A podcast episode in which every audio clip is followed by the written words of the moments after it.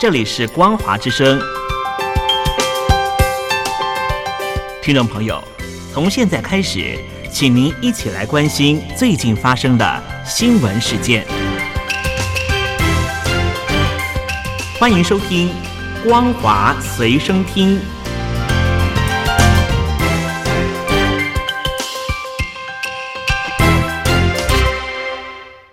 欢迎收听今天的《光华随身听》，我是兰玲。节目一开始，首先带您关心中国境内的最新疫情情况。香港大学最新推算显示，香港的 COVID-19 疫情已经在三月四号达到顶峰，到十四号为止，已经有大约三百五十八万人感染。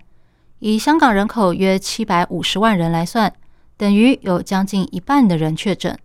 预估这波疫情将会有四百四十八万人感染。死亡人数恐怕会高达五千一百零二人。香港大学预测，在公共卫生以及保持社交距离措施不变的情况下，如果市民的社交情况维持在目前的水准，单日感染人数将会在三月底明显下降。到了四月底以及五月中，感染人数将分别下降到单日一千人以及一百人以下。但香港大学也指出，上个周末。香港人用来搭车以及购物的八达通运量数字显示，市民的外出次数开始增加。如果人们开始频繁社交接触，会导致病毒加快传播，感染人数可能会增加。香港卫生防护中心传染病处首席医师欧家荣也说，香港大学推算的数字是合理的。目前官方登录的感染人数超过七十万人，根据数学模式推算。每一名确诊者背后应该有三到四人被感染，但没有通报。联合国指出，自从二月二十四号俄罗斯入侵乌克兰以来，逃离乌克兰的难民人数已经超过三百万人，其中约一百四十万人是儿童，占了将近一半，几乎相当于每秒就有一名儿童沦为难民。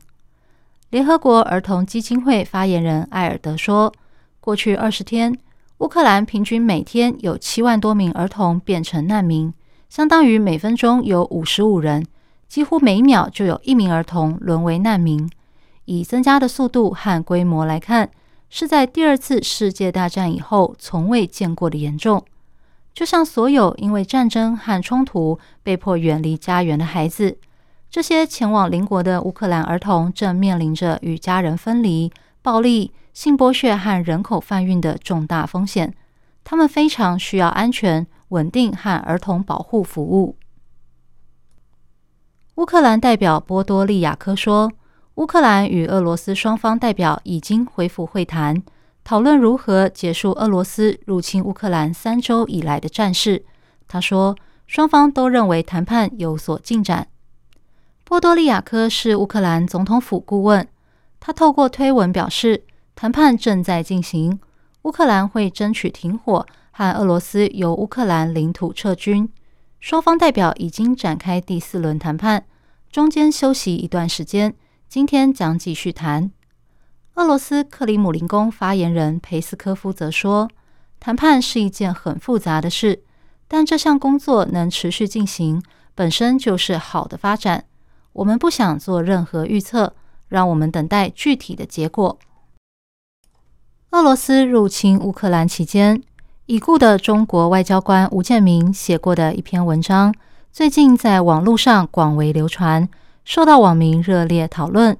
文中指出，九一一事件发生后，前中共总书记江泽民第一时间慰问美国政府和人民，同时当机立断表态反恐，让中美关系拨云见日。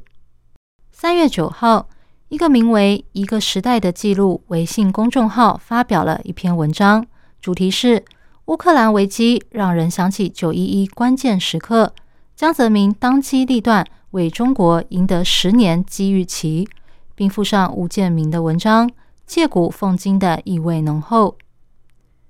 这篇名为《中国对九一一事件的快速反应》文章中，吴建民指出，九一一事件发生后。中国政府立刻打电话给当时的美国总统布希，谴责恐怖主义，同时向美国政府和人民表达深切的慰问，并向死难者家属致哀。中国的做法让美国了解到，中国不是敌人，恐怖主义才是美国的主要威胁。美国需要中国的合作与支持。在九一一事件前，美国的对中政策是防止和阻止中国成为美国未来的对手。九一一事件后，美国改将重点放在与中国建立合作和发展关系。吴建明说，他曾经请教江泽民为什么要这么做。江泽民说，中美两国人民是友好的。九一一事件害那么多无辜的美国人遇难，我们中国人当然要表示同情和慰问。人心都是肉长的。这个微信公众号还在文章底下指出，中国从九一一后美国的反恐行动看到契机，借此改善原本紧张的双边关系，得以争取到关键的十年，迅速提升国力。成为有能力挑战美国世界霸主地位的新兴大国。美国白宫宣布，副总统贺锦丽的丈夫任德龙的 COVID-19 检验结果呈现阳性，但贺锦丽的检验结果呈现阴性。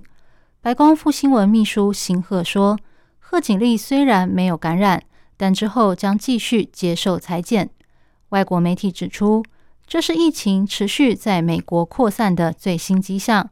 显见，即使是防护最严密的华府精英阶层，也无法幸免。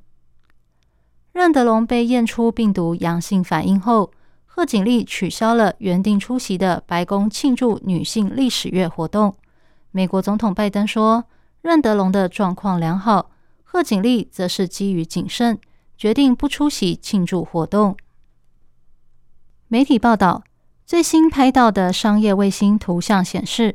北韩首都平壤的顺安机场正在新建新的混凝土建筑，专家认为这可能是用来支撑移动式发射车，以便发射飞弹。民间卫星图像显示，北韩新建的混凝土建筑共有两座，位在平壤顺安机场的北侧飞机跑道以及飞机滑行道之间，推测是三月八号到九号期间设置的。目前设置范围可能已经扩大。由于北韩二月二十七号和三月五号才在顺安机场发射弹道飞弹，因此美国、日本和南韩都非常警戒。以上新闻由兰陵为您编辑播报，感谢您收听今天的光华随身听，我们下次见。